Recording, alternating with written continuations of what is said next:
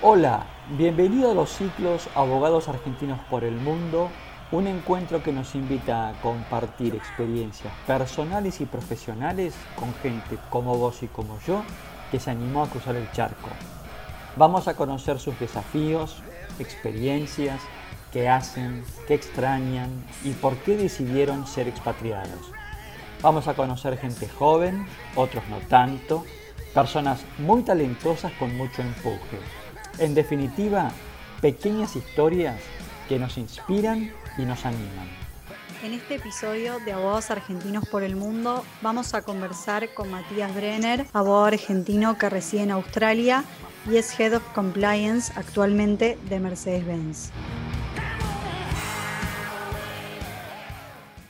Hola Matías, un gusto enorme tenerte entre nosotros. Muchas gracias por prestarnos un poquito de tu tiempo para compartir esta charla. Antes de comenzar con las preguntas, quería hacer un repaso de tus antecedentes. Sos egresado de la UADE, sos máster en Derecho Empresario de la Universidad Austral, diploma en Compliance de la misma casa de estudios, diploma en ciberdelito y crimen financiero del IAE y la certificación en compliance del SEMA.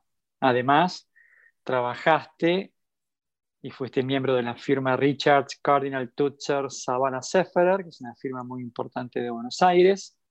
De ahí, luego de varios años, te fuiste a trabajar a Mercedes-Benz Argentina como Compliance Manager y ese, en esa posición estuviste aproximadamente unos seis años, del 2014 al 2020, y luego del 2020 te tomaste un avión y después de un largo vuelo de 14 horas, quizás con escala en Nueva Zelanda, desembarcaste del otro lado del Pacífico, en Australia, y estás a cargo, estás como Head of Compliance Ah, para Australia y el Pacífico en Melbourne, Victoria. ¿Cómo andás, Matías? Gracias, Pablo. Gracias, Tamara. La verdad, perfecta introducción. Eh, la andamos muy bien acá, por suerte, eh, adaptándonos a este hermoso país que por suerte está transitando un coronavirus bastante leve comparado con lo que está pasando en el mundo, eh, con lo cual me siento privilegiado de poder estar en este país. Eh, y cumpliendo mi sueño, que siempre fue tener una experiencia internacional. Y la verdad que estamos muy felices, muy felices, tanto yo como mi familia, estamos todos muy contentos. Gracias por la introducción, la verdad que muy completa, eh, una lectura de mi currículum bastante completa e integral. Eh, así que nada, un placer poder formar parte hoy de esta entrevista. No, los, este, los agradecidos somos nosotros. ¿Qué hora es, Matías, allá en Melbourne? 8.05 AM. Bien, así que estás, creo yo, recién levantado. Más o menos, más o menos. Acá la rutina es un, distinta a lo que es en Argentina. Se arranca muy temprano y se termina también temprano el día. Con lo cual sí, estoy igual levantado hace dos horitas, pero, pero sí, arrancando el día acá laboralmente, ya en la oficina, ya con la camiseta puesta para arrancar con, todos los desafíos del día. Luego de seis años, ¿no es cierto?, de haber trabajado también en área de compliance en Mercedes-Benz, Argentina, alguien dentro de la organización te ofrece, eh, Matías, eh, would you like to go to Australia? ¿Cómo fue, ¿Cómo fue todo esto? Ojalá hubiera sido tan simple, fue un poco más complejo. La compañía tiene ya varios años un proceso bastante transparente para todo lo que es reclutación y promociones. Eh, no es como en la vieja escuela, donde te vienen a buscar y preguntan si te gustaría, sino que se publica la posición para todas las personas que pertenecen al grupo Daimler en un portal y aquellos que están interesados eh, manifiestan su voluntad de participar en el proceso de selección y después hay varias rondas de entrevistas que se denominan paneles y finalmente eh, tenés un panel con el management local y con quien va a ser tu futura jefa, donde participan una terna de tres personas que son los que llegaron a la ronda final. Y dentro de esa ronda final eh, tenés un caso, tenés que manifestar tu voluntad, tenés que manifestar tus ganas y otras cualidades tuyas que ameriten a elegirte. Y realmente fue una suerte poder haber sido seleccionado. Sé que participaron mucha gente, sé que Australia es un país con, alto, con altas ganas de gente de venir para acá, con alta voluntad y mucha demanda. Y tuve un timing excelente, fue justo antes de, de que estalle el corona. Y por suerte pude venir, porque tengo contactos con otros colegas que también han tenido posiciones en el resto del mundo y por esta eh, epidemia que está pasando globalmente y las restricciones que hay, muchos no han podido trasladarse al otro país y están realizando los trabajos desde, desde su país de origen. Con lo cual, la verdad, me siento afortunado nuevamente de poder estar acá, al panel y de, estar cumpliendo un sueño. Qué interesante lo que contás. Eh, ahora vamos a volver un poquito a, todo este proceso que me parece sumamente novedoso. Eh, Específicamente, ¿qué es lo que vieron en vos, Matías, para finalmente este, quedarte con la antorcha? Oh, es una gran pregunta. Eh, creo que debería ser dirigida más al panel que, estuvo ahí evaluando, pero principalmente creo que fue mis cualificaciones, mi trayectoria profesional dentro de la compañía, eh, cuán alineado estoy yo con los principios de liderazgo y la estrategia de la compañía. Es un segundo lugar. Y después, en tercer lugar, mis ganas. ¿no? Eh, yo fui muy, soy muy transparente, soy muy claro desde el inicio de que desde por qué decidí pasar al departamento de compliance, cuál era mi, mi objetivo personal. Y creo que toda esa combinación de cosas fue la que determinó haber sido el elegido. Qué bien. Y esta selección, como vos contaste, se abrió a nivel mundial, con lo cual imagino que debe haber sido, debe haber habido muchas aplicaciones. Así es, así es. No conozco el número exacto, pero sí sé que, que fue una búsqueda con muchos candidatos. Con lo cual, eh, cuando apareció la propuesta en el portal de la compañía y vos viste que se abrió una posición justamente para ser Head of Compliance, que es tu especialidad, no lo dudaste en aplicar, este, porque dijiste, bueno, yo quiero tener una experiencia en el exterior y este es el momento para hacerlo, y Australia es un país muy atractivo además, con lo cual es como que vos fuiste a la búsqueda de, esta experiencia. Sí, exactamente, exactamente. Desde el 2015, desde el 2015 que, que me uní al departamento de compliance, antes estaba en el departamento de legales, desde el 2015 que me uní a este departamento. Desde el principio fue muy clara mi intención de por qué decidí cambiarme. Para mí el principal valor agregado que tiene, para mí la profesión de compliance, es que es un conocimiento internacional, que las legislaciones realmente están muy adaptadas a los estándares internacionales. Si hablamos en materia de anticorrupción, FCPA, and UK Bribery Act, si hablamos a nivel de data, el GDPR, si hablamos a nivel sanction list, son justamente sanciones internacionales, con lo cual los estándares son los mismos mundialmente. Lavado de dinero, generalmente las legislaciones también son muy, muy similares, con lo cual eh, creo que ese es el principal valor agregado que tiene la profesión de compliance, a diferencia de la profesión de legal, donde cada legislación es prácticamente distinta y cada regulador o cada estado regula los temas en materia totalmente distinta, comparando common law con derecho románico, etc. Creo que ese fue el principal valor agregado que para mí tiene la profesión de compliance y para mí fue siempre muy claro, esto es lo que yo quería, por qué decidí hacer el salto, estaba estoy totalmente siempre dispuesto a, a desarrollarme y aprender, soy de esas personas que piensan que uno nunca deja de estudiar. De hecho, ahora estoy empezando una nueva maestría, un nuevo posgrado acá en Australia, en breve la semana que viene. Eh, y ahora te, hago una pregunta, Matías, acá te, voy a interrumpir porque de alguna forma es como que estuviste respondiendo una pregunta que te iba a hacer, que es, ¿qué es lo que vos viste en compliance para pegar ese salto, ¿no? ¿Qué, es lo que te pareció atractivo, interesante, seductor de la práctica de compliance. si me lo puedes resumir en, pocas palabras, ¿qué, ¿qué, es lo que viste como espacio de desarrollo en esta nueva práctica? Principalmente lo que te acabo de contar, el tema de que es un conocimiento estándar que te sirve a nivel internacional, lo puedes trasladar a cualquiera de todos los países. Ese es el primer lado. Segundo tópico, me gusta mucho todo lo que tiene que ver con con awareness, y creo que el principal rol de compliance es ser un socio aliado del negocio, no ser una persona que pone piedras en el camino, sino ser aquel socio de negocio que puede estar a la par ayudando y empoderando a las personas para que tomen la mejor decisión. Eh, y eso es algo muy interesante, muy interesante. Eh, y que realmente ah. es lo que me gusta, es estar trabajando junto al negocio. Qué bueno, qué bueno, qué interesante.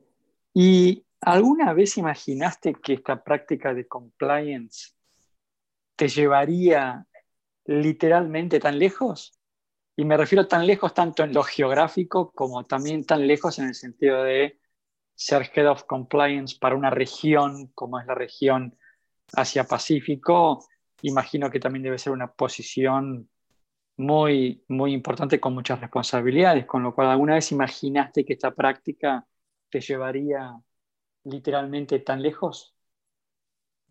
Sinceramente no nunca lo pensé tan lejos. Eh, grande el ámbito de responsabilidad que tengo acá es Head of Compliance, Risk Management and also Policy Advisor.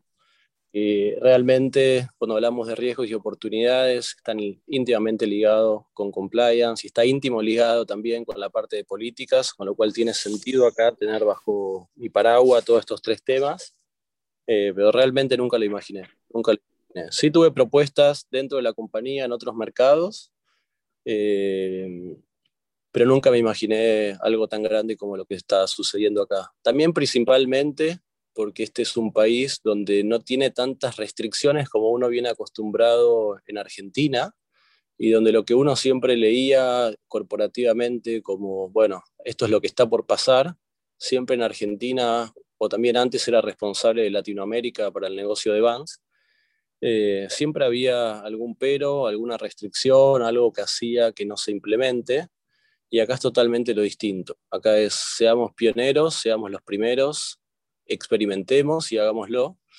y y esa, esa filosofía, eh, la verdad me encanta. Me encanta tener que ser el que experimenta, el que desarrolla y el que después transmite las best practices dentro de, dentro de mi organización. Y vos, eh, eh, a cargo del área de compliance para Asia Pacífico, digamos, este, ¿estás de alguna manera inserto en el área de legales o estás completamente aparte? No, somos dos áreas totalmente distintas. Sin dudas, trabajamos juntos, muy codo a codo, pero somos dos áreas distintas, con equipos distintos, con temas distintos. y la gran mayoría tenemos que trabajar juntos. Eh, pero somos dos equipos completamente distintos, con líneas de reporte distintas, eh, totalmente independientes. ¿Trabajaste con Débora? ¿La conociste a Débora Luqueta? Débora es mi, es mi mentora. Débora es una persona increíble, muy, muy, muy influyente en mi carrera profesional y siento haber sido un privilegiado de, de poder haber trabajado con ella. ¿Qué edad tenés, Matías? 35, 35 años. 35 años. Ahora, ahora entonces este, vamos a recorrer un poco tu... Ya hemos hablado mucho de, la, de, tu carrera, tu profesión, ahora vamos a hablar un poco de tus temas personales. Me contaste que estás, estás en familia, estás mudado en familia. Contame la cara de tu mujer, de tu esposa, cuando le dijiste, Gorda, nos vamos a Australia increíble, no lo podía creer. Ella vino a Australia 10 años atrás, la primera vez vino a pasear, se volvió fascinada con este país y al año siguiente volvió de vuelta, de un tiempo largo, y básicamente tuvieron que insistirle para que vuelva porque se quería quedar a vivir acá, con lo cual hace 10 años ella ya tuvo un contacto fuerte con este país. Y cuando estábamos en octubre del 2019 y se abrió esta posición. Ella me dijo, no lo dudes, lo mejor, yo confío que lo vas a ganar, pero da lo mejor de vos, depende de vos. Y la verdad fue la motivación que necesitaba para ir a este panel totalmente confiado a demostrar mis capacidades y a, ganarlo. Y realmente tuve la suerte, con lo cual desde que estamos acá, eh, ella está más que feliz, que es un, es el 50% de esta decisión y es el 50% de esta experiencia. Tener a ella feliz es, es, una de las mejores cosas que puede pasar dentro de una familia, que la mujer acompañe al 100% al hombre que está desarrollando esta, esta experiencia. Es algo increíble, con lo cual ella está súper feliz. Además está muy feliz porque está embarazada y estamos esperando nuestro segundo hijo para julio con lo cual eh, ella está, está, muy, muy contenta eh, en este país. ¿Cómo se, llama, cómo, se, ¿Cómo se, llama, tu mujer? Mi mujer se llama Dana, también abogada, también estuvo en el mundo corporativo y bueno, ahora está ocupándose de, los, de los chicos. Claro, correcto. Sabes que lo que decís es muy importante, ¿no? Porque en el mundo de los expatriados, tanto sean ellas como ellos, eh, el acompañamiento de la pareja es crucial en estas decisiones, con lo cual me alegro mucho por vos que tengas el apoyo de Dana, porque no solamente, no solo, por lo que me contás, no solo se trata de un apoyo, sino que se trata de un, de un volver al lugar que siempre me gustó, ¿no? que es un poco la historia de Dana, que se quedó fascinada con Australia y siempre quiso volver, y esto fue una, una oportunidad para también ella poder cumplir su sueño. Vos el tuyo y ella también cumplió el suyo. Así que muy bien. Tal cual. Así como lo resumís, así es como es la situación. La verdad que estamos los dos muy, muy contentos. Eh, un año atípico, el 2020 fue un año atípico. Corona nadie lo esperaba, pero estando juntos y estando los dos convencidos de, de este paso a nivel personal, a nivel familiar, eh, las cosas se hacen mucho más sencillas, más fácil, más llevaderas. Eh, y la verdad es increíble dar su, con su soporte. Ninguna duda. Eh, hablas muy bien de Australia. estuve husmeando fotos de Victoria. Se la ve como una ciudad muy pujante, muy moderna, con unas playas increíbles. Contanos un poquito, danos una pincelada de cómo es Victoria. Uf, eh, Victoria. Victoria es un estado que está en el sur de Australia. Eh, es, uno, es el segundo más poblado. El primero es la parte donde está Sydney y, Queensland. Eh, estamos en el sur, con lo cual el clima es muy parecido a Buenos Aires, generalmente siempre con dos o tres grados menos. Es una ciudad muy tranquila, muy familiar, eh, repleto de plazas, repleto de espacios verdes para hacer actividades al aire libre.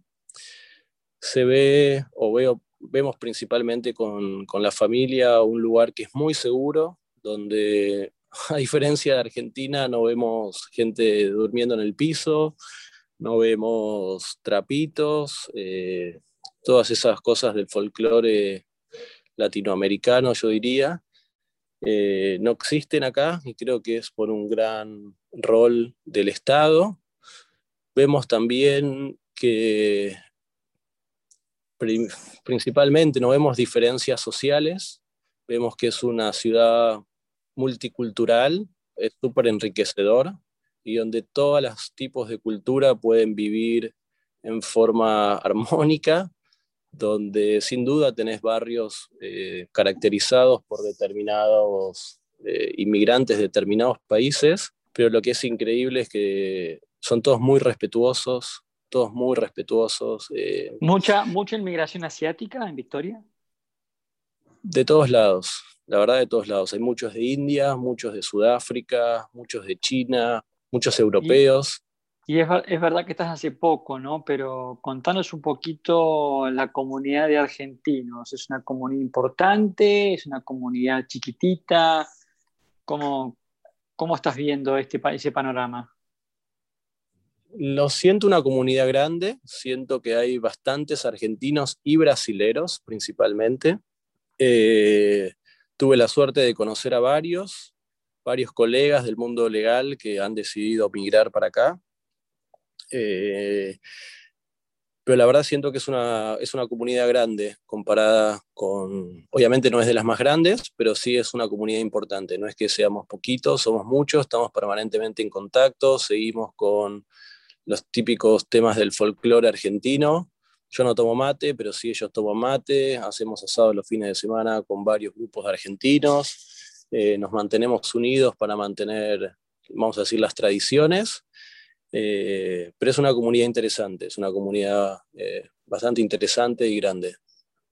No me lo imaginaba, ¿eh? realmente no me lo imaginaba encontrar del otro lado del mundo, en Australia, tantos colegas, principalmente del mundo jurídico.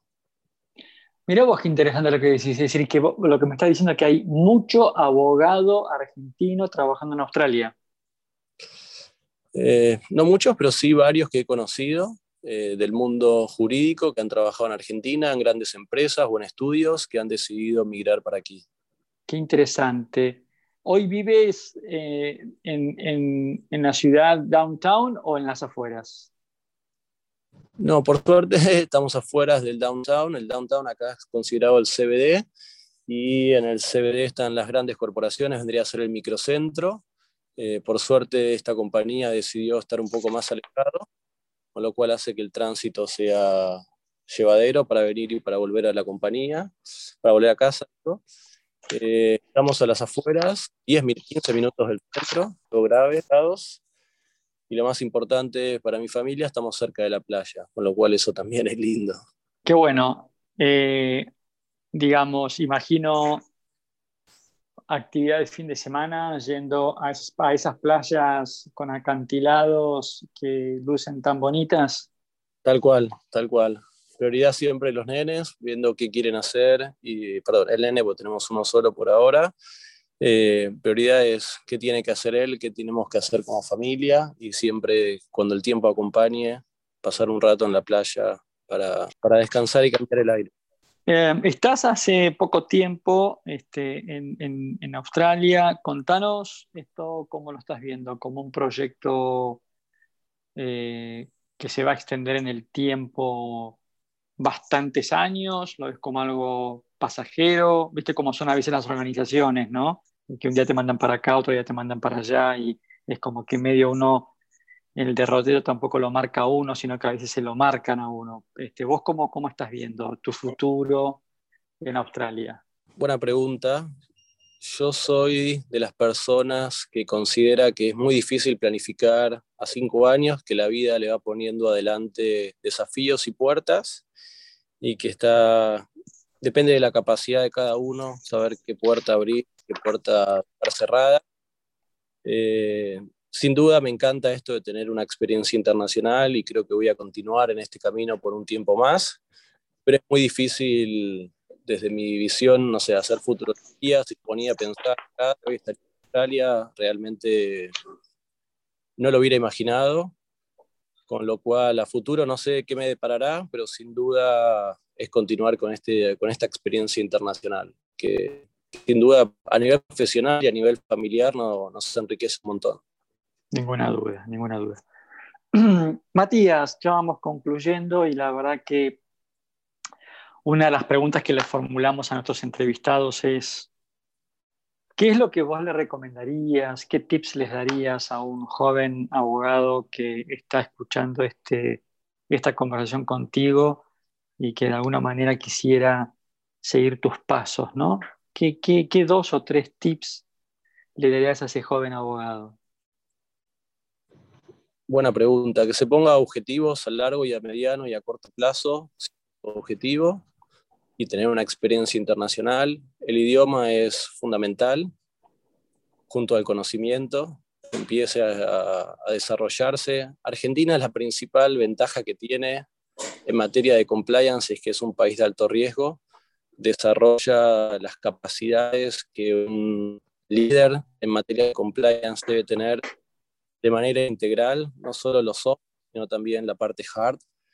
Eh, lo más importante es ponerse objetivos, ir de, no sé, de high level, desde lo más, lo más general a lo particular y empezar a desarrollarse, tanto a nivel idiomas como a nivel conocimiento, como a nivel práctica. Es un en materia de compliance ideal, ideal, porque todos los días tenés una noticia nueva, todos los días tenés un, red flag distinto y la visión eh, o el conocimiento que puede aportar a un profesional es, es increíble. No pasa tan seguido en otros países del mundo y eso es muy apreciado eh, por todas las empresas. Es decir, aquel líder que tiene esa visión o esa experiencia sobre una variable de cosas que en otros países no suceden tan frecuente, agrega un valor realmente adicional a, la persona que lidera estos departamentos, una visión totalmente más integradora, cual lo que sí sugiero a toda a tener una experiencia internacional, a desarrollarse en el ámbito de compliance, es desarrollarse, desarrollarse, ponerse sus objetivos y, no, no, rendir, no rendirse. A uno generalmente no lo vienen a buscar, uno tiene que ir a buscar las oportunidades, a demostrar que es el mejor, que es el que está más capacitado para desarrollarse, para desarrollar esa posición, con lo cual ese es mi mensaje. Muy bueno, muy bueno Matías. Bueno Matías, la verdad que fue un gusto hablar contigo, tienes una experiencia profesional, y una experiencia hasta ahora, una experiencia de vida junto a Dana y tu, tu, hijo y el próximo que viene en camino, que es muy lindo, así que vas a tener un hijo australiano en breve.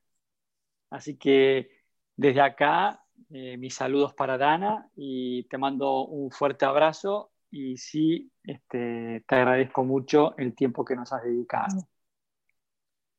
Muchas gracias a ustedes, gracias por la invitación Pablo y Tamara, placer. Y bueno, gracias por, por la invitación. Muy bien, hemos conversado con Matías Brenner, abogado argentino que se encuentra actualmente radicado en Melbourne, Australia, a cargo del área de compliance para el área de Asia-Pacífico y algunos tips y algunas cosas que nos ha compartido Matías, esto de eh, estoy cumpliendo mi sueño.